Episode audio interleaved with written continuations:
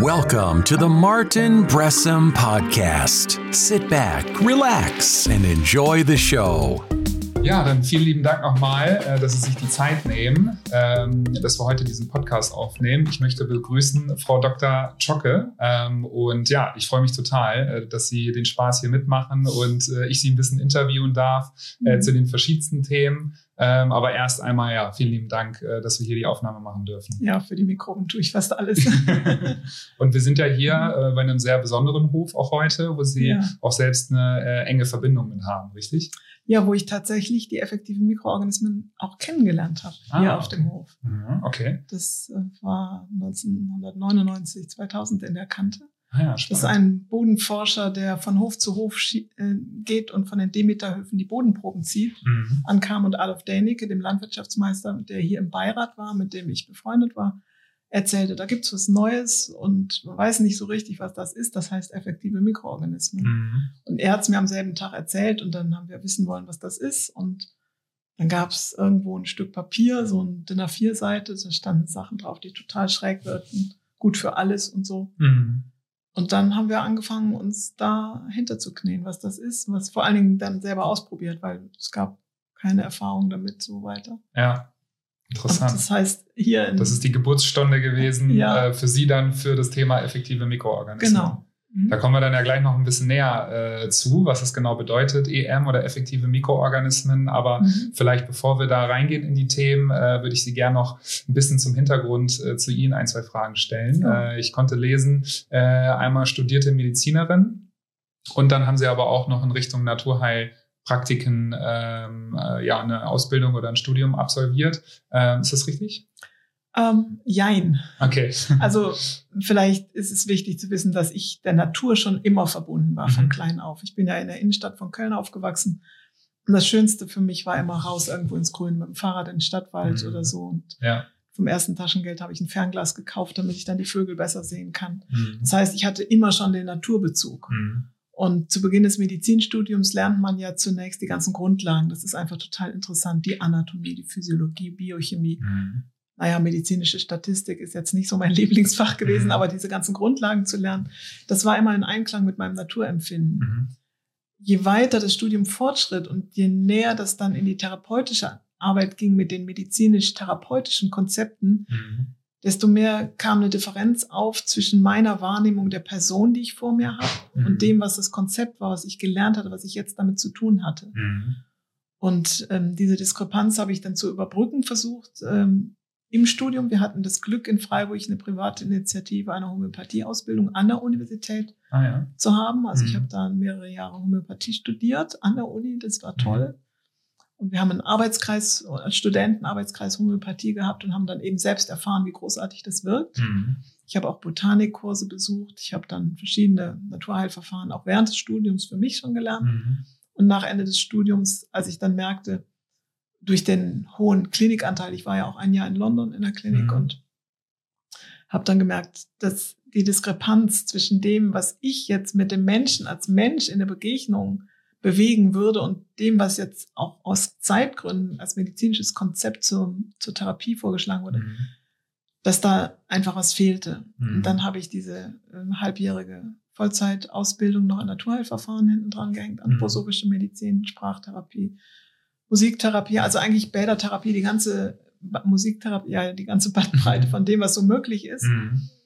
Und bin damit dann auch in die klinische Arbeit gegangen als Klinikärztin und es hat aber nicht gereicht mhm. okay. für mich. Also die, dieser, dieser Riss in mir, der, der in mir selber zu drohen, zu beginnen drohte, das, das einfach immer weiter auseinanderklaffte. Mhm.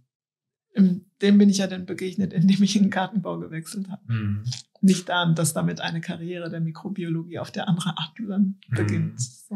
Und wenn Sie sagen, da äh, das hat für Sie nicht mehr so ganz gestimmt, das, was dann in der klassischen Medizin äh, praktiziert wird, äh, so konnte ich es jetzt raushören. Ähm, Gibt es da vielleicht ein paar Anhaltspunkte, wo Sie gesagt haben, okay, das sind jetzt besonders äh, Praktiken, die Sie, wo Sie sich nicht mehr mit identifizieren können?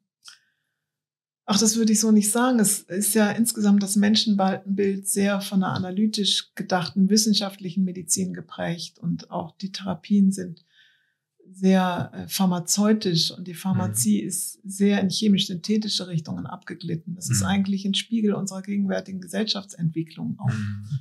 Das würde ich nicht spezifizieren. Ich hatte dann sehr früh den Eindruck, eigentlich müsste es eine Institution geben, zu der ein kranker Mensch zuerst mal hinkommt, mhm. wo jemand sitzt, der alle Therapien kennt, die es mhm. gibt und sagt, für dich ist jetzt das gut, für dich ist jetzt Homöopathie, für dich ist Bachblüte, du brauchst eine Operation, du brauchst einen Rettungswagen, mhm. also weil ja alles eine Berechtigung hat. Mhm.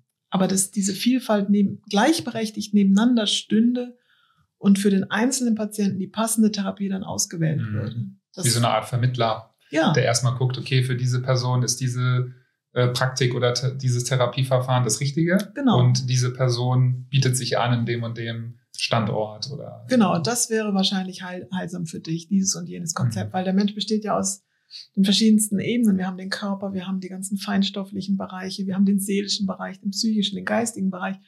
Und in allen Bereichen kann man ja ein, ähm, eine Grundlage für eine Erkrankung finden. Mhm. Und da hat sich ja die akademische Medizin auf ein sehr, sehr, sehr enges Spektrum eingeengt. Und das mhm. wäre eigentlich wichtig, das zu erweitern. Und das versuchen wir ja auch mit der ganzen Bandbreite der Naturheilverfahren dann mhm. abzudecken. Vielleicht braucht einer einfach nur Kneipsche Anwendungen, Wechselfußbäder mhm. oder sowas. Mhm.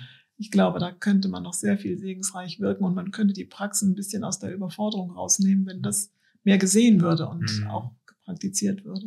Ja, finde ich spannend. Auch den Vergleich, dass ähm, so ein bisschen die Praktik dann in der klassischen Medizin sich vielleicht auch dem gleicht, wie die Gesellschaft sich entwickelt. Also, dass mhm. alles sehr schnelllebig ist, dass die Leute am liebsten eine Pille haben möchten für das, äh, was sie gerade ja. haben und dass es dadurch gelöst wird. Also, das konnte ich so ein bisschen auch aus den Texten rauslesen auf ihrer Webseite, dass äh, sie auch ja daran glauben, dass es ähm, ja eben äh, viel wichtiger ist, auch vielleicht zu gucken, was die Ursache ist äh, zu dem Problem und Fall. wie man die Symptomatik lösen kann, statt sie zu betäuben oder zu übertrumpfen mit was anderem. Genau, das, also ich habe das Menschenbild, dass der Körper immer recht hat. Mhm. Und wenn der Körper ein Symptom zeigt, dann möchte er auf etwas hinweisen. Mhm. Wenn ich jetzt das Symptom beseitige, dann habe ich keine Chance mehr, das zu sehen, was dahinter ist. Und der Körper ist so klug, ein anderes Symptom zu bieten. Mhm.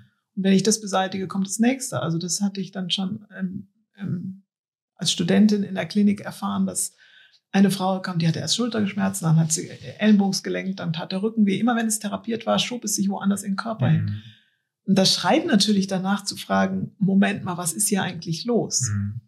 Und also meine inzwischen langjährige Erfahrung zeigt mir, dass die weichen Themen, also die, eine Scheidung oder Verlust von einem Kind in der Schwangerschaft oder äh, Tod eines nahe Vertrauten, eine abrupte Kündigung oder alle möglichen Ursachen oder mhm. sehr viel auch aus dem Familiensystem, ähm, den Menschen in seiner Integrität überfordern und dann dazu führen, dass der Körper Symptome zeigt. Mhm. Und dann ist ja für das wirkliche Heilwerden, Gesundwerden wichtig, dem Menschen auf seinem Entwicklungsweg so weiter zu helfen, dass die Heilung geschehen kann. Heilung mhm. geschieht ja immer von alleine. Mhm. Und ähm, dieses Missverständnis in der Medizin, wo so viel manipuliert und kontrolliert wird, findet sich ja tatsächlich in der Gesellschaft wieder, wo wir auch unentwegt manipulieren und kontrollieren, mhm. anstatt in Beziehung zu gehen und zu, wahrzunehmen und zu fühlen, wie geht man da gemeinsam um. Mhm. So. Ja, total spannend.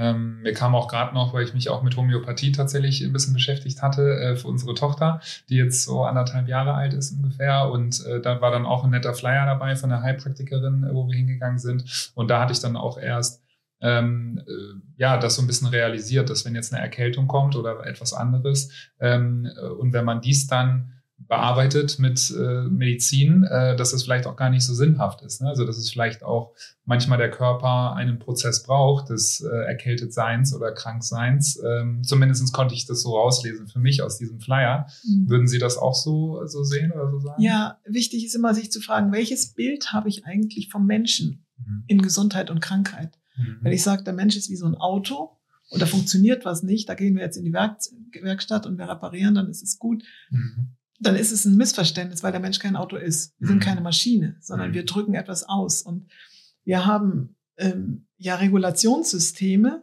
Und mein Menschenbild ist, dass der Mensch als Homo sapiens ein, wir sagen ja Krone der Schöpfung, ein Mittelwesen ist. Das mhm. heißt, wir sind dann gesund, wenn alles im Mittelmaß ist, also zentriert, wenn wir bei uns sind. Wenn wir ganz zentriert sind, sind wir auch meistens gesund. Das Immunsystem ist die Instanz in unserem Körper, die ständig für diese Balance sorgt. Und man kann sich das Immunsystem wie ein Mobile vorstellen, mit lauter verschiedenen Achsen, die immer Stellschrauben haben und wo an beiden Enden dieses kleinen Bogens dann immer was dran ziehen kann. Mhm. Und wichtig ist, ein Leben zu führen auf allen Ebenen, das uns in der Spielbreite der ähm, Korrigierbarkeit hält. Mhm. Wenn man jetzt aber von klein auf diese, diese Fähigkeit zum Korrigieren nie geübt hat, wie will mhm. man das später können? Mhm. Oder wenn es dann mal extrem ist. Mhm. Und also das hängt ja sofort mit den Bakterien auch zusammen. Ich bin ja nur mal Expertin für Bakterienheilkunde und die Mikroben, diese Ebene der Mikroben sind diejenigen, die genau diese Stellschrauben im Immunsystem immer wieder positiv berühren das sind die sogenannten T-Regulatorzellen, weiße Blutkörperchen, die für die ständige Balance in allen Ebenen des Immunsystems sorgen. Mhm. Und wenn ich natürlich jetzt eine Erkältung habe oder es kratzt vielleicht nur mal im Hals und die Stirn ist heiß, ist kalt, dann weiß ich, aha, da ist etwas in der Einseitigkeit gegangen. Da geht nichts kaputt, sondern aus meiner Mitte bin ich in die eine Seite ins Extrem abgeglitten. Und wie mhm. komme ich jetzt in die Mitte zurück? Mhm. Durch etwas, was meine Systeme darin unterstützt, sich selbst zur Mitte zurück zu regulieren. Mhm. Und ähm, die Naturheilverfahren sind darauf aufgebaut, auf eine Selbstregulation, mhm. dass der Körper seine eigene Mitte wiederfinden kann. Mhm. Und nur so werden wir ja glücklich nachher. Mhm. Wenn ich etwas einfach zudecke und bleibe aber in der Verschiebung drin, dann laufe ich sozusagen neben dem Zentrum meiner selbst nebenher. Mhm. Das kann nicht dauerhaft Ziel der Sache sein. Ja. Und ähm, bei der Homöopathie, das kann man vielleicht an der Stelle mal einflechten, wird ja oft falsch verstanden, dass es sich um eine Verdünnung handelt. Das höre ich immer wieder. Ja, da ist ja nichts drin. Das ist so viel wie ein Tropfen auf dem Meer. Mhm. Darum geht's ja überhaupt nicht. Es geht gar nicht um Menge, sondern es geht um Information. Mhm. Und Impulse. homöopathische mhm. Mittel sind nicht verdünnt, sondern potenziert. Mhm. Ja, also verschüttet, da können Sie ja mal einen Fachmann noch zu einem eigenen Podcast einladen, der mhm. das erklärt. Aber an der Stelle, Idee, ja. an der Stelle einfach wichtig, weil Homöopathie über die Homöopathie wird sich ja lustig gemacht. Die Menschen, die sich lustig machen, wissen meistens gar nicht warum. Mhm. Und vielfach liegt ein Missverständnis zugrunde, mhm. weil diese Potenzierung bewirkt, dass die Substanz, jetzt sagen wir mal ein Johanniskraut potenziert, in der Informationsebene ähm, auf das Trägermaterial potenziert wird, halt die Information übertragen wird. Mhm. Und die wirkt auf mein System und mein System empfängt diesen Impuls und mhm. kann sich dann selbst regulieren. Mhm. Und das Ganze ist super sanft, ist 200 Jahre alt, super ähm, belegt, auch mit Studien und sowas. Also das kann ich mir jetzt gerade, aber das äh, erwähnen ist vielleicht ja. wichtig für die Zuhörer, weil ja, so die öffentliche Meinung ist da gerade ein bisschen einseitig unterwegs. Das kann mhm. ich nicht unterstützen, weil ja, ich habe auch so die Wahrnehmung, dass Homöopathie ähm, nicht das beste Image hat. Warum auch immer. Aber dass die Leute irgendwie eine gewisse Skepsis oder die der Mainstream eine gewisse Skepsis dem gegenüber hat und das so ein bisschen als ähm, ja, Hokuspokus, ich weiß nicht, ob das schon zu viel, äh, zu, zu fies gesagt ist, aber so ist meine Wahrnehmung zumindest. Mhm. Wobei also, ich selbst davon überzeugt bin, aber so wirkt es auf mich, ja. Ja, ich glaube, dass die Ängste der Menschen, die ja zurzeit überhand nehmen, kann man mhm. ja wirklich sagen, dazu führen, dass alles, was unsichtbar ist, äh, bedrohlich wird mhm. und dann lieber weggeschoben wird. Mhm diese ganzen feinen Nuancen des Lebens, wo man zwischen den Zeilen lesen kann. Also ich erlebe das auch im Umgang mit den Bakterien. Wir haben ja die Mikrobiomforschung die letzten 15 Jahre, die sehr äh, bahnbrechende neue Ebenen der mikrobiellen ähm, Wirkweisen aufgezeigt hat. Mhm. Also wir wissen, dass jetzt also eine Darm-Hirn-Achse gibt und die Bakterien, die im Darm leben, auf die Konzentration, aufs äh, ganze seelische Empfinden, auf die Tag-Nacht-Rhythmen und Schlafrhythmen und sowas wirken, was man vor 20 Jahren nicht für möglich gehalten mhm. hätte. Ich wurde auch tatsächlich ausgelacht, als ich mit EM angefangen habe zu arbeiten und Menschen das für die Verstopfung eingenommen haben, um bessere Stuhlqualität zu haben. Und da mhm. ging die Depression weg. Mhm. Und ich bin ein Mensch, der dann gerne vom Phänomen ausgeht und sagt, ja, wenn das so ist, dann ist es so. Das muss ich nicht beweisen. Das hat jetzt jemand erlebt. Ja. Aber die letzten äh, Jahre haben da wie ein, eine Erstverschlimmerung so mhm. hervorgebracht, wo jetzt wieder ein Desinfektionswahn aufgetreten ist, der jeglicher äh, sachlichen Begründung entbehrt. Händedesinfektion ist nicht zweckführend mhm. und jeder hat es praktiziert und überall wurde es vorgeschrieben.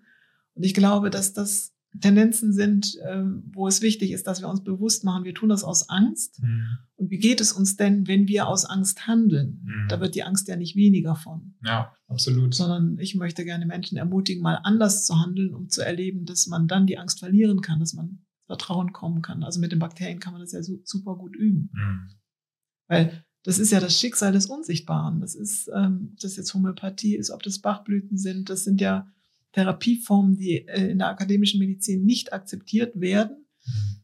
weil es ähm, nicht sichtbar, mach, sichtbar machbar ist, ja. was da jetzt direkt wirkt und trotzdem erleben Menschen die Wirkung. Mhm. Da ist die Frage, äh, vertraue ich jetzt mehr der Erfahrung von Menschen oder dem, was irgendwelche akademischen Studien machen? Und da weiß ich inzwischen, dass die Studien ja auch nicht immer das so sind, wie man sich ja. wünscht, beziehungsweise dass eine statistisch relevante Auswertung eine präzise Fragestellung voraussetzt, die wiederum der Sache unter Umständen nicht gerecht wird. Mhm.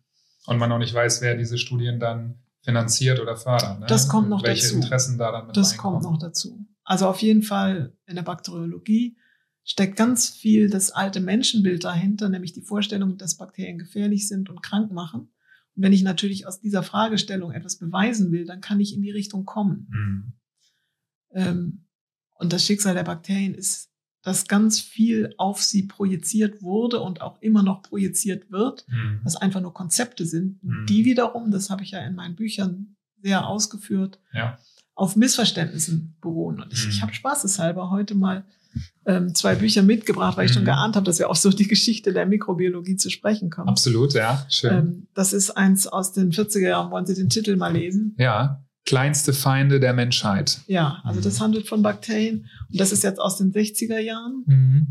Waffen gegen Mikroben. Okay. Mhm. Also merken Sie was. Klingt schon sehr hart, ja. Merken Sie, was für ein Vokabular da im Gange ist. Und dann sind hier tatsächlich Textstellen drin, wo es ist wirklich Kriegsvokabular, ne? Genau. Kann man schon so sagen, ja. Und ähm, hier sind äh, Textstellen drin, die dann zeigen, ich habe jetzt meine Brille nicht da. Soll ich es vorlesen? lesen Sie mal, lesen Sie sich mal da unten die letzten Zeilen da rechts durch, dann ähm, die letzten Sätze, dann ja. merken Sie, was das für ein Vokabular ist, was da an den Tag gelegt wird. Die meisten von Ihnen sind fähig, entzündliche Prozesse vieler Art in Gang zu setzen. Die meiste Zeit unseres Lebens halten aber die natürlichen Abwehrkräfte des Menschen die Mikroben in Schach. Sie kommen mit ihrer Bösartigkeit nicht zum Zuge.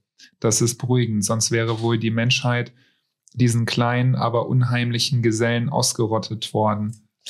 Nicht? Und wenn man jetzt daneben. Wenn man nicht Antibiotika entdeckt hätte. Genau, das davon handelt ja dieses Buch. Ja. Und ähm, das ist ja ein Konzept, das über Jahrzehnte in die Köpfe der Menschen injiziert wurde, geradezu, mhm. Was völlig konterkariert das Wissen, was man auch damals schon hatte. Also mhm. selbst in diesem Buch von den, aus den 40er Jahren ist drin schon beschrieben, dass man Bakterien gefunden hat, die nicht schaden. Mhm. Das heißt, äh, es geht darum, dass wir aufhören, die Dinge zu bewerten und wir haben heute das Wissen, dass in der Erdgeschichte die Einzeller, also das, was hier als bösartig und so die Menschheit ausrottend mhm. äh, hingestellt wird, die Urlebewesen sind, die die Lebenssphäre als erste getragen haben. Mhm. Also die ersten kleinen Innenräume und die sich dann differenziert haben und über Jahrmilliarden mhm. von Jahren diese Einzeller alles sich weiter höher differenziert entwickelnde Leben begleitet haben. Mhm. Jeder Regenwurm, jede Fliege, jede Spinne, jede Maus, jede Katze, jeder Hund, jeder Elefant, jeder Dinosaurier und mhm. wir, wir haben alle diese Kooperation mit den Mikroben mhm. und ohne die gäbe es uns nicht. Also das ist genau das. Ist ein Teil von uns, ja.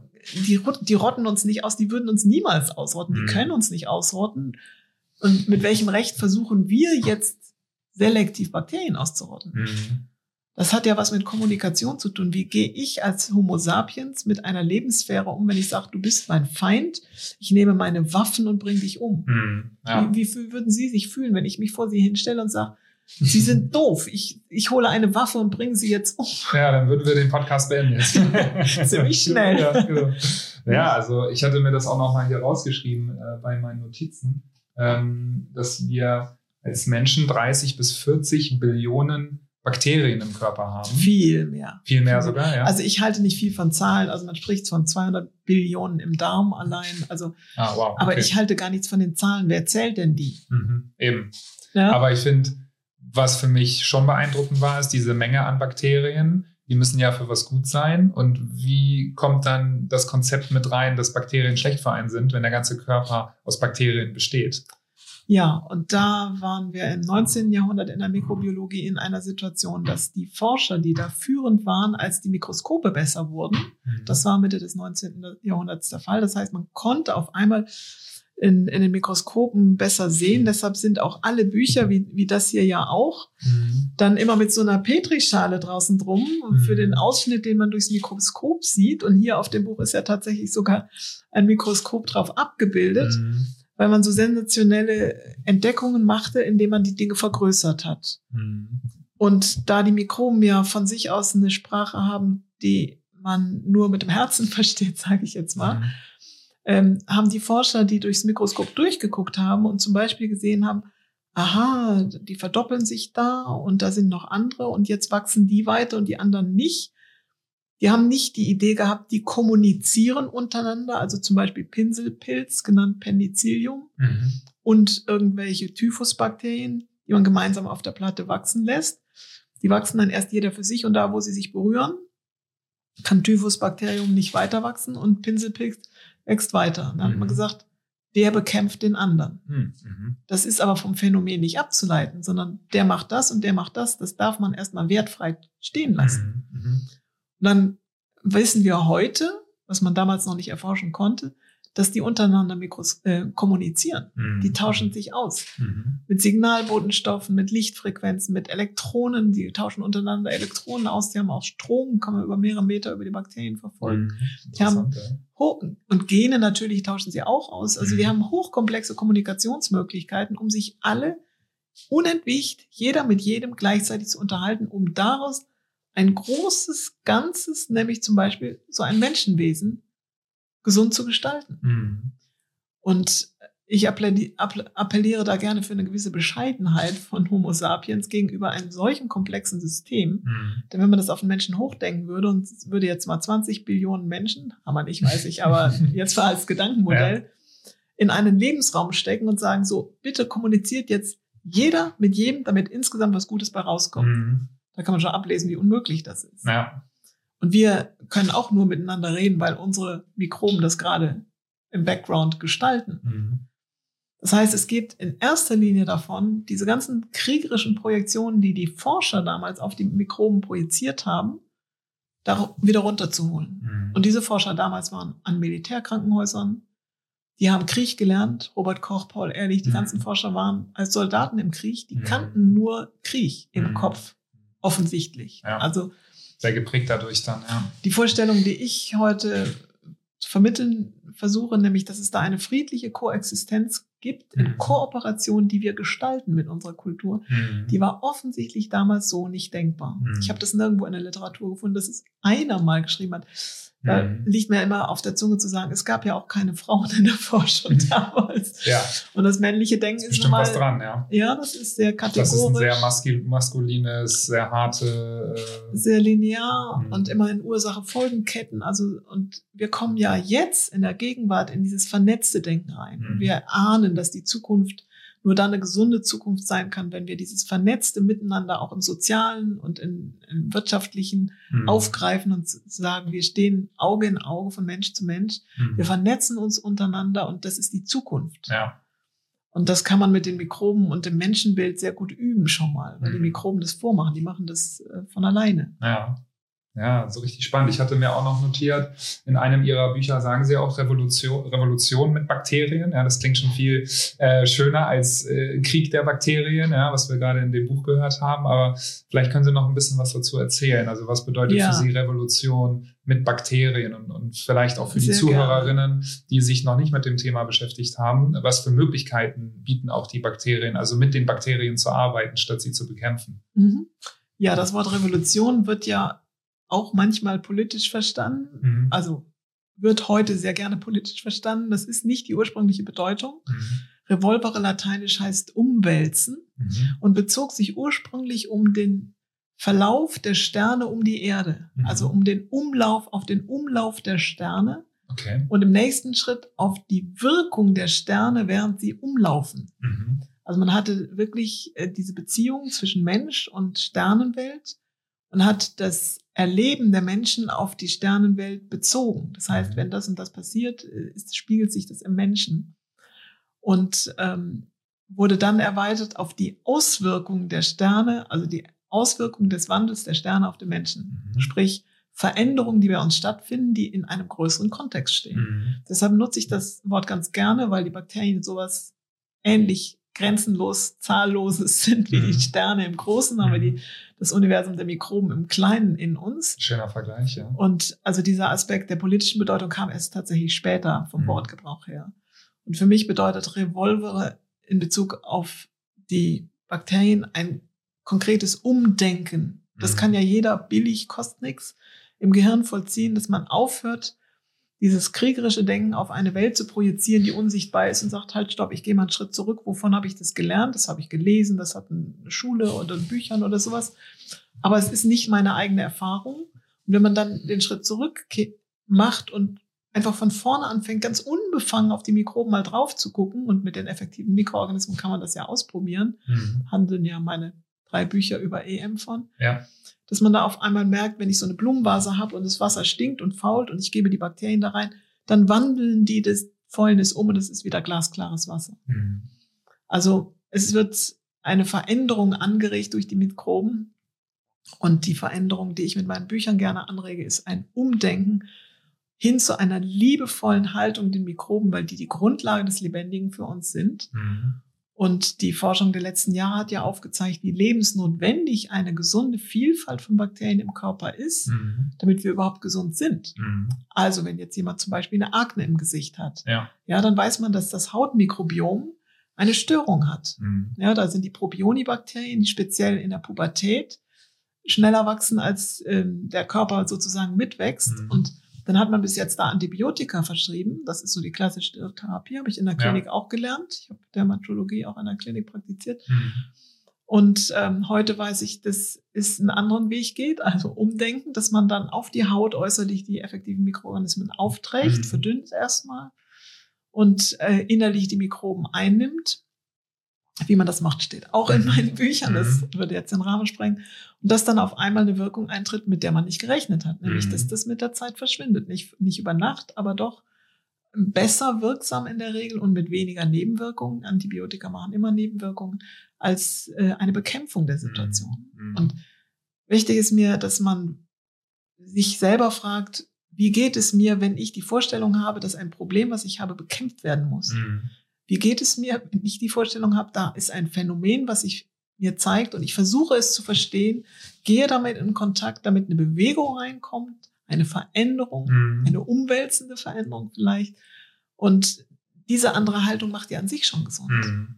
Wir Total. kämpfen ja unendlich gegen, gegen das Leben an. Ja? Ich finde, also mir kam gerade so spontan in den Kopf, das ist ja auch, wenn wir jetzt einen Konflikt hätten, oder vielleicht ist das nicht, also ja. also sagen wir mal, ich hätte mit irgendjemandem einen Konflikt genau. und man macht diese Person dann platt, einfach weil man mit diesem Thema genau. sich nicht mehr beschäftigen möchte.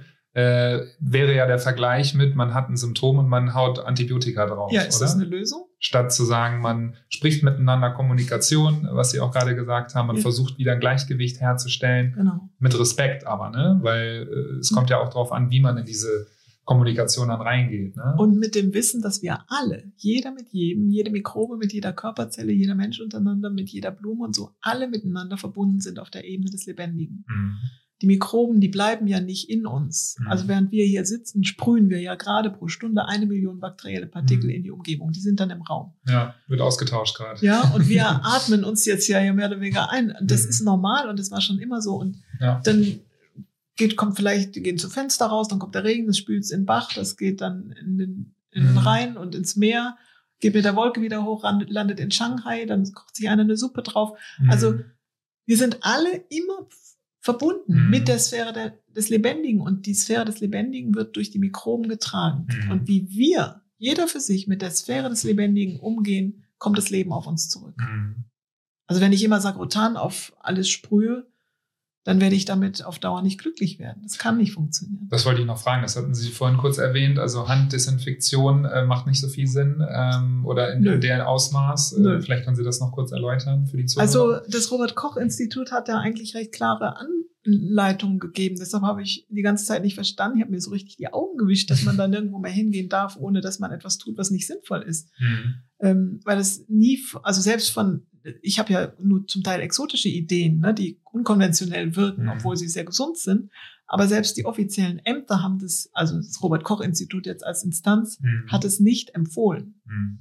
Weil man weiß von Studien, wenn ich Hände habe, äh, dann habe ich pro Quadrat, ich weiß nicht mehr Millimeter, aber so und so viel äh, Bakterien da drauf, die gehören dahin. Wir sind ja flächendeckend mhm. übersät mit Bakterien. Und wenn ich jetzt Wasser und Seife nehme, dann wasche ich einen Teil davon runter und der Rest bleibt da und der wohnt da und der mhm. gehört da auch hin. Mhm. Die restlichen 1000 pro, ich habe es jetzt gerade, ich glaube mhm. Millimeter, Quadratmillimeter. Wenn ich die jetzt aber noch wegdesinfiziere, führt es ja dazu, dass ein Leerraum entsteht. Mhm. Der füllt sich dann mit dem, was da sonst noch ist, beziehungsweise mit denen, die überlebt haben. Das heißt, ich mache ein Chaos auf meiner Haut. Sie haben das vielleicht auch gesehen, dass die Menschen dann, die Verkäuferinnen, die sich ständig desinfizieren mussten, rote äh, Haut mhm. kriegten, die Hände so aufgeplatzt sind. Weil die natürliche ähm, Gesellschaft von Mikroben, wir sprechen ja da vom Mikrobiom mhm. als Gemeinschaft der Bakterien eines Lebensraumes, mhm. also die Hand hat auch ein Mikrobiom, mhm. dann ruiniert wird. Mhm. Ja, wir brauchen ein gesundes Mikrobiom, das Wie ist ja unsere Krieg Hülle. auf der Hand im Grunde, ne? Also ja, da kommt ähm, Krieg mit mir selbst. Ja. Mhm. ja. Und das braucht man nicht. Man kann auch die Hände gründlich mit Wasser und Seife waschen. Das ist das ja ein bisschen aus der Mode geraten. Mhm. Man hätte mehr davon, ein Waschbecken in jedes Geschäft zu stellen. das ist auch ein bisschen schwierig, weiß ich praktisch. Aber ja. jetzt zu Hause, dass man nach Hause kommt, sich mal die Hände mit Seife gründlich wäscht. Mhm. Kernseife, ganz gewöhnliche Seife, ohne Duftstoff und sowas, das reicht und einen reinlichen Umgang hat. Also eine gesunde Hygiene wäre viel sinnvoller als eine Desinfektion. Mhm. Desinfizieren hat nichts mit Hygiene zu tun. Mhm. Die gehört in den OP, wo man den Körper eingreift, da gehört's hin. Mhm. Also in dramatischen äh, Lebensräumen, aber ja. nicht in den Alltag. Mhm. Okay.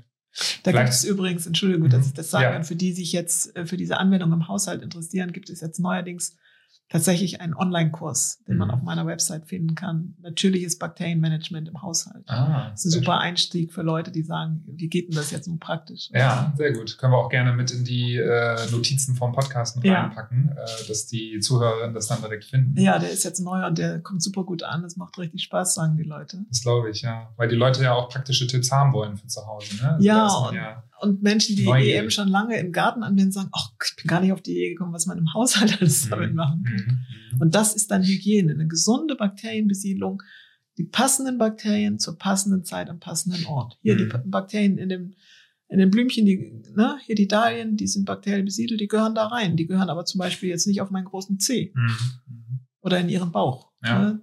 Die gehören dahin und die gehören dahin. Und Hygiene heißt, die passenden Bakterien zur passenden Zeit am passenden Ort. Mhm ähm, wo Sie gerade Darm sagen, kommen wir mal zum äh, noch kurz zum Thema Mikrobiom versus Darmbakterien. Ich glaube, die meisten haben Darmbakterien schon oder, oder mehr kennen sich mit Darmbakterien aus oder haben das schon mal irgendwo gehört versus Mikrobiom. Ich glaube, Mikrobiom ist für den Standardbürger ein Wort, was man vielleicht noch nicht gehört hat oder erst so ein paar Mal gehört hat, aber es ja. nicht ganz zuordnen kann. Genau. Können Sie genau. vielleicht einmal so den Unterschied darstellen, Darmbakterien versus Mikrobiom, was das genau bedeutet. Also der Begriff Mikrobiom stammt äh, ungefähr von vor 20 Jahren mhm. und wurde geprägt, als man jetzt neue Techniken entwickelt hat, um festzustellen, dass dann überall sehr viel mehr Bakterien sind als vorher. Das sind genetische Analysen. Mhm. Vorher hat man die auf Kulturplatten untersucht und mit dem Mikroskop mhm. angeschaut und jetzt kann man sie also mit computergesteuerten Gensequenzanalysegeräten äh, aufspüren quasi. Und da kam dann auf einmal diese Entdeckung, dass wir viel mehr Bakterien haben, als man vorher dachte und dass die eine ganz andere Rolle spielen, nämlich die Grundlage für unsere ganzen Funktionen darstellen. Mhm.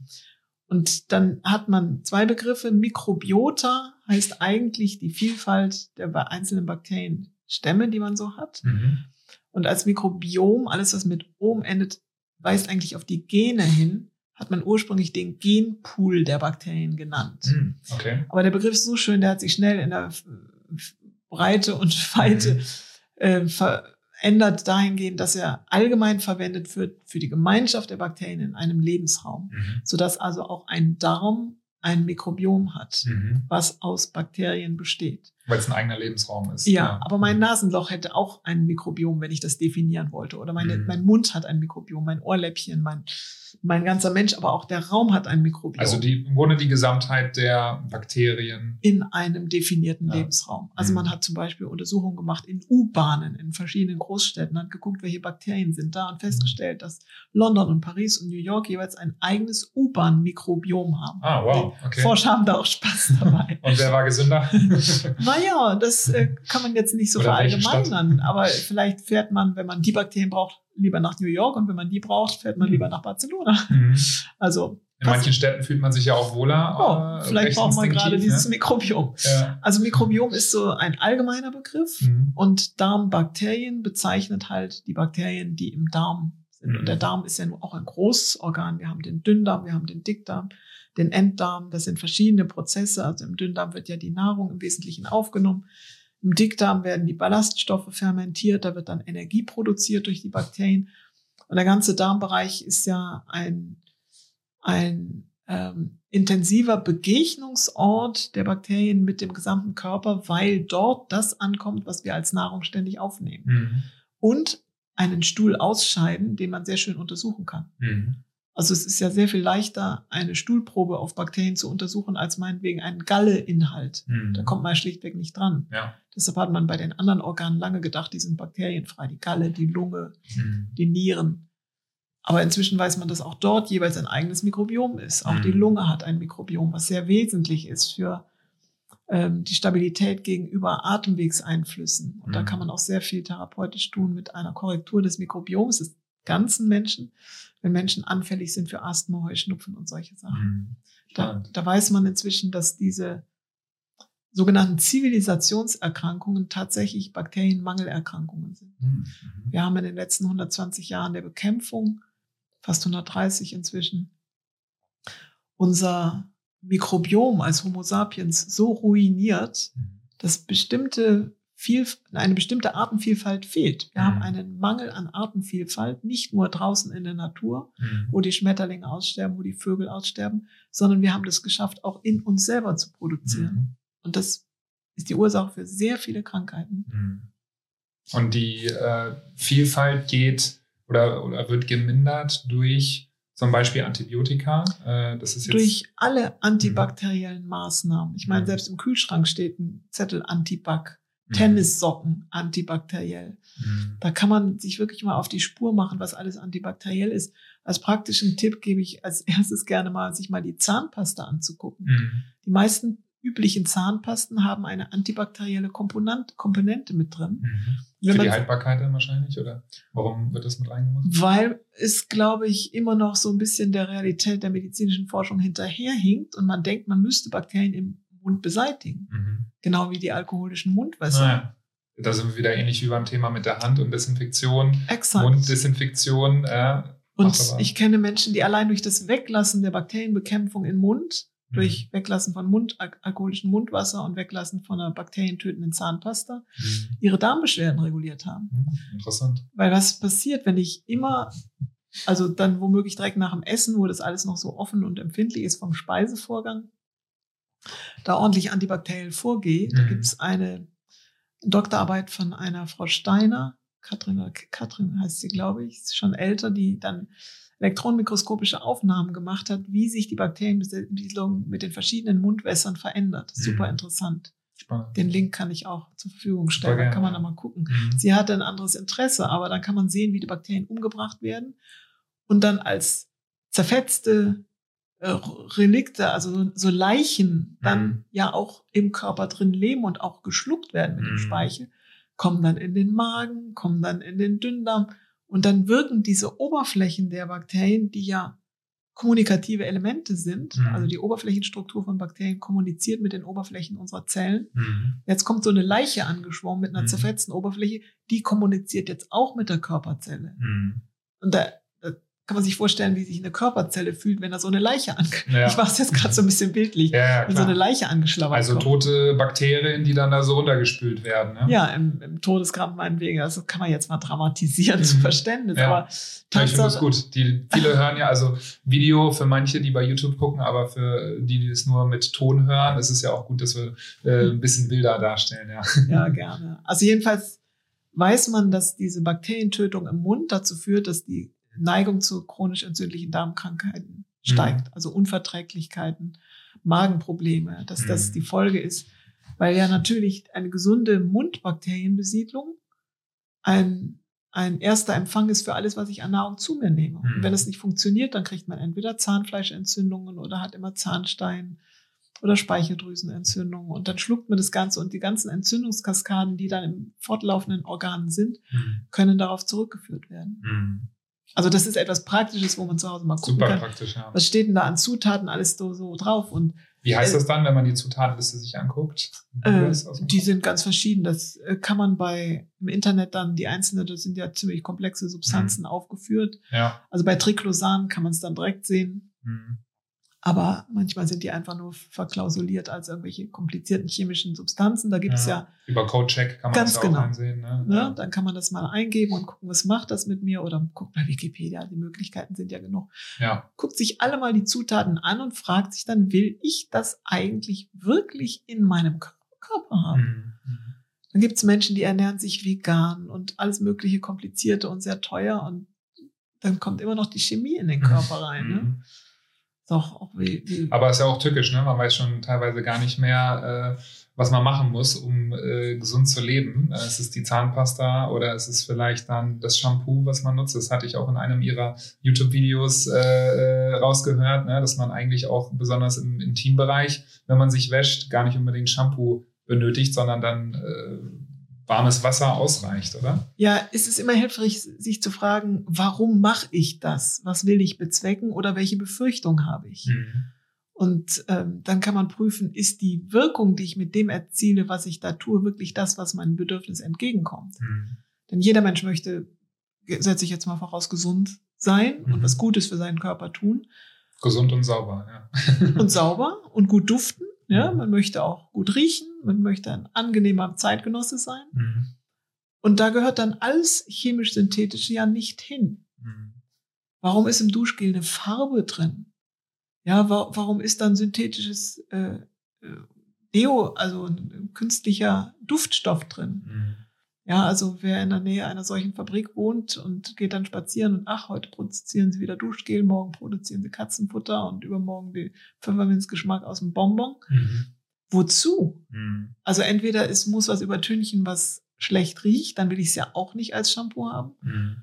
Oder ich mache mit, etwas mit mir, was ich, was mich zu jemandem macht, der ich nicht bin. Das ist auch nicht gesund. Mhm. Also ich sage dann immer so scherzhaft, die Fruchtfliege ist bei der Partnerwahl ähm, immer auf den, fliegt immer auf den Duft des Partners. Mhm. Und es lohnt sich, einen authentischen Eigenduft zu haben, zumindest mhm. wenn man auf Partnerwahl ist. Mhm. Okay. Weil diese ganzen äh, synthetischen Stoffe, also ich finde die oft eine Beleidigung für das die Nase. Mhm. Ja, und wozu? Mhm. Dann lieber ein natürliches ätherisches Öl, so ein schönes Rosenöl oder Zitronenöl oder Schlehenblütenöl. Es gibt ja Öle ohne Ende. Mhm. Schöne Körperöle die, die von der Natur kommen. Also für das Mikrobiom kann man ganz einfach sagen, alles, was chemisch synthetisch ist, hat Auswirkungen auf das Mikrobiom, die unser natürliches Mikrobiom vom Gesunden entfernen. Mhm. Warum? Weil jetzt, wenn ich jetzt ein synthetisches Shampoo oder ein ähnliches im Intimbereich verwende, dann werden die Mikroben, die dort sind, sich bemühen, die chemisch-synthetischen Substanzen abzubauen, weil mhm. die ja nicht zum Körper gehören. Mhm. Die Mikroben tun, die arbeiten für das, was da kommt. Mhm. Die helfen uns in dem, was wir da anbieten. Nur die Spaltprodukte von den chemisch-synthetischen Stoffen wirken auf der Haut oft toxisch. Mhm. Und dann kann es zu einem Überwiegen von Pilzen kommen oder zu Ausschlägen kommen. Ich hatte einen Bekannten, der das im Dramatischen exerziert und dann sehr schön erlebt hat. Der hat riesen ähm, Eiter äh, Entzündungen an den Haarwurzeln gehabt, mhm. speziell auch im Bein, auf dem Nacken, auf der Brust, überall, okay. so dass es richtig wehgetan hat. Also mhm. enge Hosen gingen dann schon gar nicht mehr. Der hat sich durch alle Shampoos und äh, Baby-Seifen aus der Apotheke durchgetestet. Es hat alles nichts geholfen. Mhm. Dann lernen wir uns kennen, habe ich gesagt, jetzt lässt du mal alles weg. Drei Wochen nur Wasser. Ja. Und wenn du dich mal richtig beim Werkzeug reinigen mit Öl oder sowas beschlabbert hast, dann nimmst du halt eine gute Seife oder was, was, was den Dreck wegschrubbt. Mhm. Nach drei Wochen hat er dann zusätzlich mit EM angefangen. Mhm. Da waren die Beschwerden schon fast weg. Einfach nur durchs Weglassen. Mhm. Und mit EM ist dann der Rest der Haut top geworden. Der ist mhm. überglücklich, hat keine Schmerzen, keine Eiter, kein nix mehr. Wow, ja. Also, das ist eigentlich ganz einfach. Mhm. Grunde genommen gehört auf die Haut nur drauf, was man auch essen kann. Also würde man sein Duschshampoo trinken? Ja. das ist eine gute Faustregel, oder? Ja. Also, dass man das vielleicht auch äh, man mitnimmt für sich so. Das, was ich, also vielleicht als erste Frage, weiß ich, was in diesem Produkt drin ist? Mhm. Ja, und bei Zahnpasta, da geht schon so los. Hm, keine Ahnung, was das irgendwie ist. Ne? Und dann macht es bestimmt Sinn, sich das mal anzugucken, was das für Substanzen sind. Und dann vielleicht auch beim Shampoo, was ist da drin? Brauche ich das überhaupt? Ne? Also ich habe mir auch letztens eine stinknormale ähm, Blockseife geholt. Äh, ich glaube, da waren drei oder vier Zutaten drin. Und wenn man dann aber mal so ein Standard-Shampoo sich anguckt, vielleicht auch eher ein günstigerer Anbieter, ähm, was auf Mainstream, äh, glaube ich, gepolt ist, so würde ich jetzt mal einschätzen. Ja, da sind dann zig äh, Inhaltsstoffe drin, die man auch überhaupt nicht entziffern kann, was es genau ist, was es mit mir macht. So und dann, wenn man sich dann noch überlegt, ich trinke das, ähm, dann Na, also äh, vergeht dann der. Es lohnt sich, sich für sich mal so ein, ich sag mal, einen Bakterien-Wellness-Tag einzurichten und sagen, so, ich stelle mich mal in meinen Haushalt, nehme alles in die Hand, was ich so regelmäßig benutze. Mhm. Alles Kosmetika, alle Körperpflege, alle Reinigungsmittel, alles, was ich so, alles, was ich habe, was ich so benutze. Ja. Und mach da mal einen Sport draus und setze meinen Computer dahin und stelle die ganze Batterie neben mir und recherchiere mal, was ich da eigentlich alles habe. Mhm. Und da kann man sich fragen, will ich das eigentlich? Ich meine, mhm. das ist ja auch Ressourcenvergeudung. Ja. Und kostet und, auch einiges, ne? Ja. Und es geht ins Abwasser. Die Kläranlagen holen es nicht raus. Es verändert die Lebewelt auch in den Gewässern. Mhm. Und wir sind ja alle inzwischen ja. so bewusst, dass wir wissen, dass wir das vermeiden sollten. Mhm. Und drastisch wird es ja, wenn jemand körperliche Symptome hat. Mhm dass man dann umso mehr darauf achten muss, das gesamte Mikrobiom, also das Mikrobiom ist ja immer ein Ganzes, ja. äh, dann auszugleichen. Da habe ich ja das, das Buch natürlich eine Bakterien. Mhm. Das habe ich auch gelesen von Ihnen. Bei den anderen äh, muss ich noch mal ran, aber äh, das, das habe ich einmal durchgelesen. Na, ja. Das ist das, wo auch die Therapie drin ist, ähm, wo man das ist auch für jeden verständlich. Natürlich eine Bakterien. Ja kann man durchlesen, da ist die Geschichte der Bakteriologie drin, da sind die alten Mikrobiol mikrobiologischen Therapien auch mit aufgeführt. Und hinten der letzte Teil, das ist diese ganzheitliche Mikrobiomtherapie, die ich entwickelt habe. Ja. Und wo wir jetzt ja seit 20 Jahren die Erfahrung haben, dass es einfach super, super gut hilft. Mhm. Billig, einfach und macht Spaß und man hat lauter, hat lauter neue Freunde. Ich hatte mir noch eine Sache rausgeschrieben aus dem Buch und zwar ähm, wo wir gerade das Thema ähm, Antibiotikum hatten, dass 30 bis 50 Prozent der Antibiotikagaben ähm, ja, unnötig sind. Mhm. Ähm, vielleicht können Sie da noch mal drauf eingehen. Also äh, ja, zum einen, wie, wie ist es äh, dazu gekommen, dass dann doch so oft Antibiotika vergeben wird? Äh, ja, Gerade im, im Ausland, Spanien, Italien, habe ich auch äh, jetzt selber im Urlaub gemerkt, da wird es dann nochmal umso schneller äh, verabreicht oder ähm, ja, ja. Mhm. veranschlagt. Ne? Aber vielleicht können Sie da noch ein bisschen was zu erzählen, weil das ja also schon das, ja, mache ich gerne. Schließt ein bisschen an an das, was wir vorher schon sagten, dass dann in den, in den 40er Jahren, als die aufkamen, mit der Kriegsforschung übrigens erst so richtig aufgekommen sind, ähm, für die Soldaten, ähm, dass man dann die Hoffnung hatte, jetzt können alle Krankheitskeime, also Bakterien betrachtete man ja per se mal als Feinde mhm. und Feinde, die in den Körper eindringen und ihn krank machen. Mhm. Also man hatte nicht das Bewusstsein, dass wir eine bakterielle Naturbesiedlung haben, sondern man dachte, der Mensch sei steril. Und dringen ein und machen krank. Mhm. Und wenn wir den jetzt mit den Waffen bekämpfen und dann werden wir nicht mehr krank. Mhm. Und das ist dieses alte Menschenbild und diese alte Vorstellung, die immer noch in den Köpfen hängt und die dazu geführt hat, dass Antibiotika wie so ein magisches Mittel geworden sind. Mhm. Ja, mein Doktor hat mir Antibiotika verschrieben, dann ist es ja schon halbwegs wieder gut. Mhm. Ja, also vielleicht sollte man mal ein Placebo-Antibiotikum erfinden und Mikroben reinstecken mhm. oder sowas. Naja, das sollte man besser bewusst machen, das ist keine gute Idee. Aber es ist, es, es hatte diesen seltsamen ähm, Weg genommen, dass ein, eine antibakterielle Bekämpfung von einem ursprünglich als Heilmittel, als Medizin gedachten Weg zu einem Alltagskonzept geworden mhm. ist.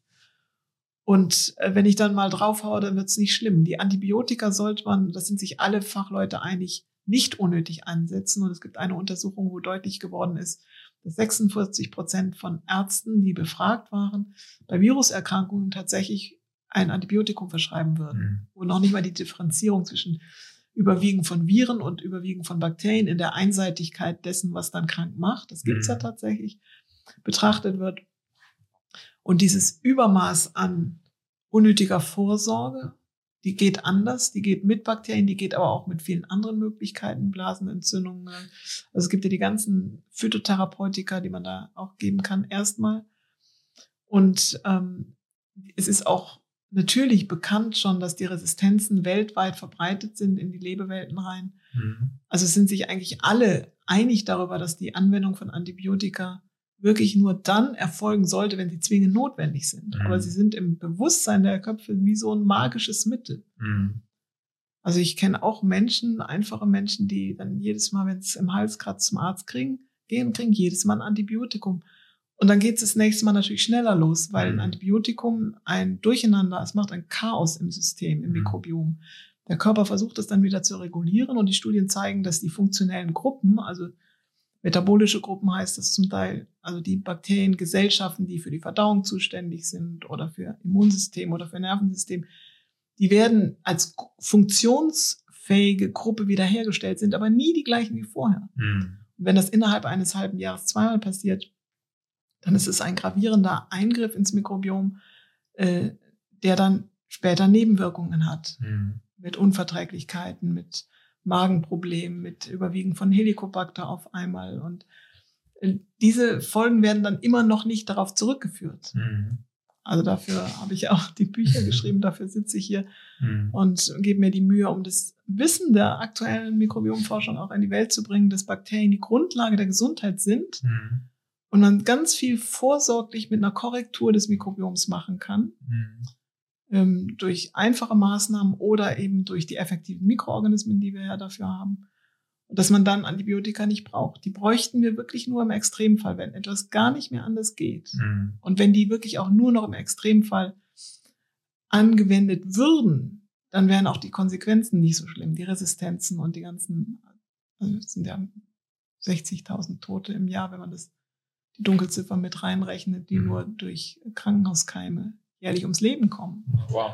Und es gibt von der Charité eine Studie von letztem Jahr und von vor einigen Jahren auch aus Italien, wo im Krankenhaus mit Bakterien probiotisch geputzt wurde und diese Resistenzen und Pathogene alle dann eben nicht so aufgetreten sind. Also die Studien gibt es schon alle. Es mhm. braucht nur noch Menschen, die sagen, okay, ich setze das jetzt mal in die Praxis um. Mhm.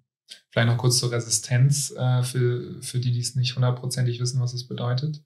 Resistenz. Mhm. Ja, also Bakterien sind ja intelligent. Mhm. Also wir sagen, die Bakterie wehrt sich dagegen, umgebracht zu werden. Mhm. Die bösen Bakterien sind resistent. Ja. Und dann nimmt man ein schärferes Antibiotikum, dann gibt es schärfere Resistenzen. Aus Sicht der Mikrobe würde ich das anders darstellen. Eine Mikrobe sagt, aha, ich wohne hier, ich habe hier meinen Job auf Planet Erde im Magen des Menschen zu wohnen mhm. Oder im Darm oder auf der Haut oder auf der Türklinke im Krankenhauszimmer. Und jetzt kommt da einer an und beseitigt mich. Ich habe aber den Job hier zu bleiben. Was mache ich? Ich muss mich verändern, damit ich hier bleiben kann. Hm, okay, verstehe. Dann produziere ich als Bakterie dann mal ein paar Toxine, damit meine Umgebung neutralisiert wird, wenn das nächste chemische Mittel kommt. Hat vielleicht nicht gereicht. Und dann muss ich mir eine dickere Zellwand anschaffen. Mhm. Ja.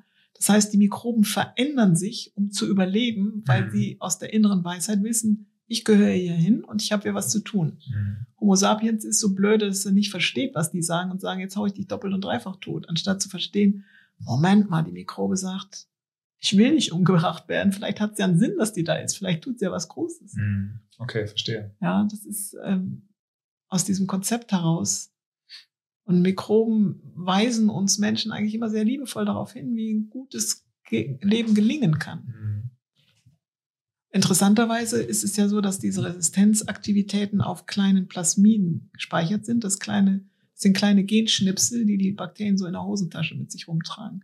Die sind im mhm. Alltag nicht unbedingt aktiv, die brauchen die nicht. Also nicht wie so Hausschlüssel und Zahnbürste so, sondern für alle Fälle mal so. Mhm. Und wenn dann eine bakterienbekämpfende Maßnahme kommt, dann wird das aktiviert. Packen die die aus und genau. machen sich resistent. Ja. Genau.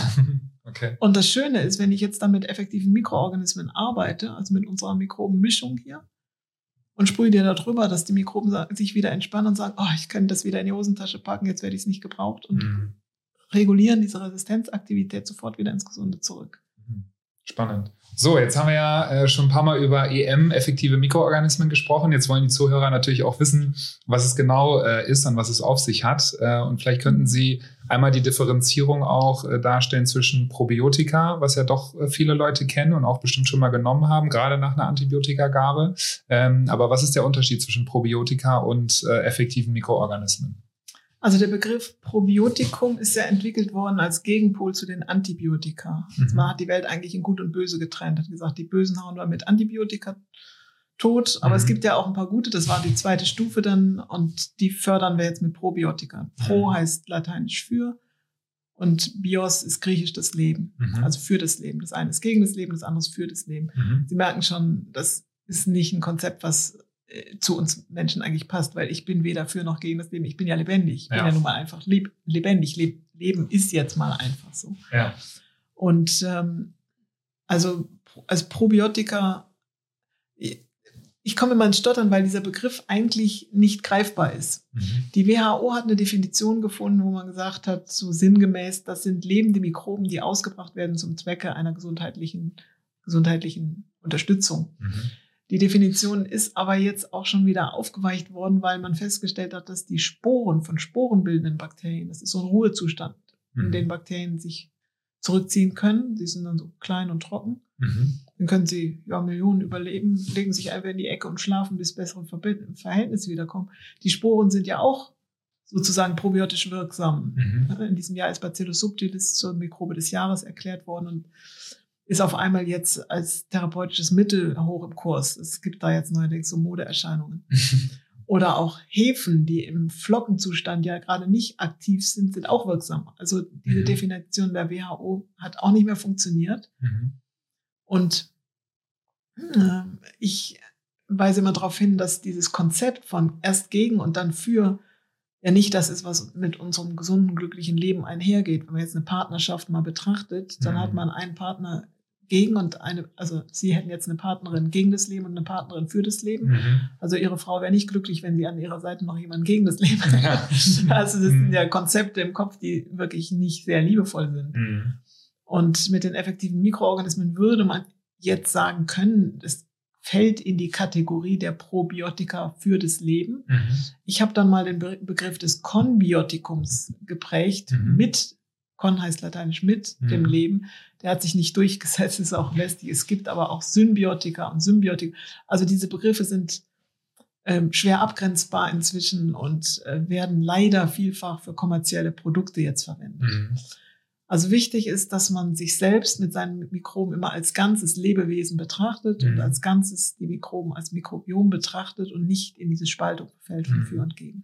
Und diese effektiven Mikroorganismen sind eine Mischung, die es seit äh, über 35 Jahren gibt, ursprünglich aus Japan und mhm. ursprünglich für den Ackerbau entwickelt. Mhm. Aus äh, drei großen Gruppen, den Milchsäurebakterien, den Photosynthesebakterien und den Saccharomyces-Hefen. Mhm. Milchsäurebakterien kennt man von Joghurt und vom Sauerkraut. Die säuern an und machen auch haltbar. Mhm. Die Photosynthesebakterien kennt man nicht. Das sind kleine alte aus der Erdgeschichte. Mhm. Die Saccharomyces cerevisiae ist die Brau- oder Backhefe. Mhm. Also früher war ja auch die Brauerei eben neben der Bäckerei und dann haben die Bäcker von den Brauern den Trester vom Bier gekriegt und die, äh, die Bierbrauer haben dann wieder den Sauerteig vom Bäcker gekriegt, weil die dann die Mikroben ausgetauscht ja. haben. Das hat mhm. funktioniert. Das war also Saccharomyces cerevisiae und diese beiden, also die Milchsäurebakterien und Saccharomyces, die kennen wir also aus dem Alltag. Mhm. Den Bierschaum haben schon die alten Römerinnen als Schönheitsmittel so auf die Haut äh, geschmiert. Mhm. Steht bei Plin Plinius beschrieben okay. in seinen Schriften. Das Besondere jetzt an dieser Mischung ist, dass es sich dabei um eine Kultivierung dieser drei großen Gruppen erst als einzelne Gruppen handelt und dann werden sie zu einem Team zusammengeführt. Mhm. Das heißt, in einem mehrwöchigen Vermehrungsprozess haben sie einen Teambildungsprozess durchgemacht. Mhm. Die effektiven Mikroorganismen sind also eine Mischkultur, die in sich schon kooperiert und koordiniert handeln kann, sage ich mhm. mal. Das muss man immer so, das sind jetzt auch vermenschlichte Begriffe, aber ja. Also es ist jedenfalls eine kooperative Mischkultur, die als Mischung bereits kommuniziert und in einen Lebensraum eingegeben, dort einen Impuls zur Reorganisation ins Gesunde gibt. Mhm. Und sie unterscheiden sich von anderen Probiotika in erster Linie durch diese Gemeinschaftsbildung. Die bewirken ein anderes Wirkspektrum, als wenn man jetzt meinetwegen Einzelstämme hätte, Lactobacillus acidophilus und Bacillus subtilis und Saccharomyces als Einzelstamm, kippt die zusammen, also man kann Bakterien gefriergetrocknet, schockgefrostet auch als Pulver kaufen mhm. und kann die zusammentun, mit Wasser verrühren und dann hätte man ein Summenpräparat. Mhm. Dann habe ich verschiedene Mikroben zusammengekippt und die sind da auch gleichzeitig drin. Ja. Für die Deklaration auf der Flasche wäre das das Gleiche. Mhm. Für die Wirkung allerdings nicht. Mhm. Also das Besondere an den effektiven Mikroorganismen ist, dass sie ein Wirkspektrum haben, was über die reine, über das reine Vorhandensein von Mikroben herausgeht. Mhm. Weil diese Kommunikation der Mikroben untereinander entwickelt auch Signalbotenstoffe mhm. und die sind mit regulatorischen Eigenschaften versehen. Das heißt, die können im Körper, also die Signalbotenstoffe können im Körper regulieren. Mhm. Da hat man jetzt mit Studien zum Beispiel herausgefunden, die nicht mit EM, aber allgemein gemacht wurden, dass Bakterien die Leber, also man hat es in Versuchen gemacht an der Leber, weil die Leber sehr schnell regenerieren kann. Wenn mhm. man aus der Leber ein Stück raus operiert, kann die wieder vollständig mhm. wachsen. Okay. Und wie kommt dieses Wachstum zustande? Wie kann das wieder zum vollständigen Leberorgan wachsen? Und bei wem funktioniert es und bei wem nicht? Und dann hat man festgestellt, der Unterschied sind bestimmte Bakterien. Mhm. Und die Bakterien bewirken diese Regeneration zur vollständigen Leber, aber nicht nur durch ihre äh, ihr Vorhandensein, sondern tatsächlich, indem sie kurzkettige Fettsäuren abgeben, die da eine Wirkung haben. Also das sind komplexe Vorgänge im Körper, das muss man jetzt nicht im Einzelnen verstehen, aber die mhm. Botschaft ist, die Mikroben im Miteinander produzieren Enzyme und Signalbotenstoffe und lauter kleine Metaboliten, mhm. die im Körper Dinge bewirken, äh, sage ich jetzt mal so allgemein, mhm. die wir zum Leben brauchen. Zum mhm. Beispiel die Zellregeneration. Mhm. Wenn das fehlt, kommt es zum Überwiegen von Störwachstum, mhm. also bis hin zu Krebs. Also die Zusammenhänge sind auch gezeigt.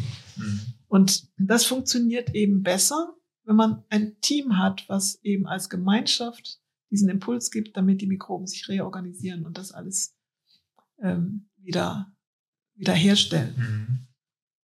Also die effektiven Mikroorganismen sind ja eigentlich zum Gießen auf die Erde entwickelt worden. Deshalb ist die Stammlösung im, bei den Händlern unter Gartenprodukte mhm. zu finden. Und ähm, vielleicht muss man an der Stelle aber dazu sagen, leider muss ich das dazu sagen, dass der Begriff nicht geschützt ist. Mhm. Also man muss jetzt jemanden kennen, der wirklich die Mischung verkauft, von der ich rede, weil man auf alle Flaschen, also sie können irgendwelche Mikroben zusammenkippen und draufschreiben, effektive Mikroorganismen. Das ja. passiert leider auch. Mhm dass viele Händler da draußen sind, die einfach den, den Trend und den Hype mitnehmen und irgendwas verkaufen, was aber eigentlich nicht im Sinne von dem ist, was Sie gerade erzählt haben. Genau, was dann einfach mhm. Summen, Summenpräparate sind, aber nicht die Wirkung haben, von der ich spreche. Das mhm. ist für mich ein bisschen schwierig, weil ich keine EM vertreibe. Ich bin am Vertrieb auch nicht beteiligt, habe mit den Firmen nichts zu tun, außer dass ich die alle gut kenne. Ja. Ähm, und ähm, habe auf meiner Website halt meine Händlerin jetzt unter Kontakte angegeben, aus Not. Wo Sie das auch selber beziehen. Wo ich meine beziehe aus Notwehr, weil ich so viele Mails kriegte, können Sie mir sagen, wo ich eine gute Qualität herkriege. Ja. Also da kann man auf meine Website www.darmbakterien-buch.de mal gehen. Mhm. Darmbakterien-buch.de und da ein bisschen schmökern. Da gibt's auch noch mehr zu finden. Und mhm. unter Kontakt ist meine Händlerin aufgeführt. Ja. Wenn man sicher sein will, dass man eine gute Qualität kriegt und auch dann wirklich die Wirkung da ist, die man sich wünscht. Ja. Die anderen Probiotika wirken ja auch auf ihre Weise. Also wenn man mhm. Bakterien schluckt, dann bleibt das ja nicht ohne Folgen. Ja. Aber diese spezielle Heilwirkung, die diese effektiven Mikroorganismen im Kreislauf des Lebendigen haben, im Boden, an der Pflanze, bei den Tieren, bei den Haustieren und bei Menschen. Mhm. Das ist bei den anderen nicht der Fall. Ja. Und mein Anliegen ist ja, dass wir nicht wieder in eine neue Produktewelt reingeraten. Also, dass wir nicht dieses Konzept weiterführen, man ist krank, man geht zum Arzt, man bekommt ein Rezept, dann geht man in die Apotheke, kauft sich eine Pille, schluckt das und wird gesund, mhm. sondern dass es eigentlich darum geht, dass wir die Mikrobiome, also die Bakteriengesellschaften der ganzen Elemente unseres lebendigen Kreislaufs, der Boden, in dem unsere Nahrung wächst, die Pflanzen, die Bäume, die Tiere, die Luft, die wir atmen, die Wolken, die abrechnen, dass wir das alles wieder ins Gesunde verwandeln. Und mit effektiven Mikroorganismen können wir das. Das ist mhm. wirklich eine Hoffnungsbotschaft. Mhm. Und ähm, wir jetzt gerade so die Klimathematik haben, die Wolken sind voller Bakterien, die auch entscheiden darüber, ob es abrechnet oder nicht, weil die da oben Stoffwechsel machen, hat man festgestellt man an Hagelkörnern gemessen, auch die runterkommen. Mhm. Dann hat man festgestellt, in den Wolken sind überwiegend pflanzliche Bakterien. Das heißt, es ist ein Unterschied, ob es von einem schönen Amazonas-Regenwald kommt oder von einer Sojaplantage. Mhm. Das heißt, wir können positiv, jeder für sich auch auf das Klima positiv wirken, indem wir selber liebevoll mit den Bakterien umgehen und alles vermeiden, was die stört und sie in allem zu unterstützen, was eben der Harmonie des kosmischen Lebens mhm. so auf der Erde eigentlich ähm, dient. Ja, faszinierend. Und äh, Hoffnungsbotschaft ist, glaube ich, auch noch ein gutes Stichwort jetzt so, wo wir zu, langsam zum Ende kommen äh, dieser Aufnahme. Ähm, in dem Buch, was ich von Ihnen gelesen habe, was Sie auch gerade gezeigt haben, ähm, sind ja wirklich, ähm, ja, ist eine Reihe an Symptomen aufgeführt, also von Hautkrankheiten über Darmkrankheiten, äh, ähm, über Depressionen hatten wir vorhin auch angesprochen, psychische Verstimmungen. Also ich glaube, für alle, die jetzt gerade zuhören und die selber mit eben irgendeinem Thema äh, zu tun haben, äh, lohnt es sich da mal reinzugucken, weil dann doch die Ausgeglichenheit der Bakterien in sich und um sich herum sehr ausschlaggebend dafür sein kann, wie es einem geht. Also sowohl ja. mental als auch physisch. Ähm, ich war da auch sehr äh, zum einen beeindruckt von dem Buch, äh, also wirklich sehr, sehr äh, spannend gewesen und ich habe es äh, verschlungen, sehr schnell gelesen und zum anderen aber auch, ähm, ja, war auch für mich was dabei, weil ich eben auch das Thema Darm und äh, Ungleichgewicht in den Darmbakterien etc. mich schon ein bisschen länger begleitet und das super spannend war, da auch ähm, ja diese Differenzierung zwischen Probiotika und äh, EM und was man machen kann und welche Möglichkeiten es gibt. Also kann ich nur äh, auch empfehlen, äh, dieses mhm. Buch sich mal anzugucken oder Ihre Bücher. Ich habe jetzt bisher nur eins gelesen, aber werde dann auf jeden Fall auch mal bei den anderen weitermachen. Ja, weil man ja auch weiß, dass alle chronischen Entzündungen ähm, ein Ungleichgewicht im Immunsystem darstellen oder zur Ursache haben und das dann tatsächlich durch eine Mikrobiomtherapie korrigiert werden kann. Mhm. Also man muss sich nicht mit einer chronischen Zahnfleischentzündung, Darmentzündung, Blasenentzündung, Ohrentzündung, Mandelentzündung abfinden. Mhm. Und man muss auch nicht diesen Kreislauf der Bekämpfung weiterführen, weil es eben eine andere Möglichkeit gibt, nämlich die Korrektur des Mikrobioms. Mhm. Das ist nicht nur das Schlucken der Bakterien, sondern das, was wir besprochen haben und noch einiges, was in den Büchern drin steht. Mhm. Und ähm, mein Anliegen ist, dass wenn man sich selber dann so weit saniert hat, dass man wieder von Kräften strotzt, das kriege ich mhm. dann manchmal zurückgemeldet, dass die Leute sagen, boah, ich habe so viel Energie wie lange nicht mehr. Mhm. Wenn das Mikrobiom wirklich wieder im Gleichmaß ist, mhm. dass man dann die Energie auch für die Erde einsetzt. Mhm. Also, dass man wirklich guckt und wenn es der Blumentopf auf der Fensterbank ist oder der Garten oder eine Baumscheibe in der Großstadt, wo ich sage, ich mache jetzt Guerilla-Gardening und kümmere mich da um die Plantane vorm Haus oder sowas. Cool dass man wirklich mit den Möglichkeiten der effektiven Mikroorganismen sich vielleicht sogar mit anderen zusammentut und sagt, komm, wir machen einen Schrebergarten. Und das sind so viele Menschen, die jetzt schon EM anwenden und gerne anwenden in mhm. Solavis und überall. Und wir brauchen einfach noch viel mehr Menschen, die mit den effektiven Mikroorganismen die Erde heilen. Mhm. Weil das ist der Boden, auf dem wir leben. Das ist die Quelle unserer Nahrung. Und das ist die gute Botschaft, dass es geht. Wir mhm. können da die Erde wieder heilen. Mhm. Ich glaube, das war ein sehr schönes Schlusswort. also vielen lieben Dank, äh, dass Sie sich die Zeit genommen haben. Nochmals. Äh, ich würde am liebsten, habe ich gerade schon gesagt, äh, zwei Stunden, drei Stunden mit Ihnen sprechen. Aber wir machen mal heute den Deckel drauf. Vielleicht okay. können wir Sie ja nochmal gewinnen für eine weitere Aufnahme in der Zukunft. Mhm. Ähm, ja, es war mir eine große Freude. Vielen lieben Dank. Sehr gerne. Also Mikroben und ich bedanken sich. Wir packen die Links äh, alle rein. Also wenn die Leute ähm, sich da noch ein bisschen belesen möchten in den Büchern oder auch vielleicht mal eben ausprobieren möchten, dann über ja. ihre äh, Kontaktseite kann man dann auch die, die vertrauensvolle Händlerin äh, finden. Und äh, genau, das wird dann alles mit, mit reingepackt und äh, dann geben wir ein bisschen Inspiration raus. Sehr gerne und alles Liebe für alle. Super, Dankeschön. Gerne. Tschüss. Hey, hier ist dein Host Martin. Danke fürs Zuhören. Wenn dir die Episode gefallen hat, dann lass uns doch gerne ein Feedback da. Was uns besonders freut ist, wenn du unseren Kanal abonnierst.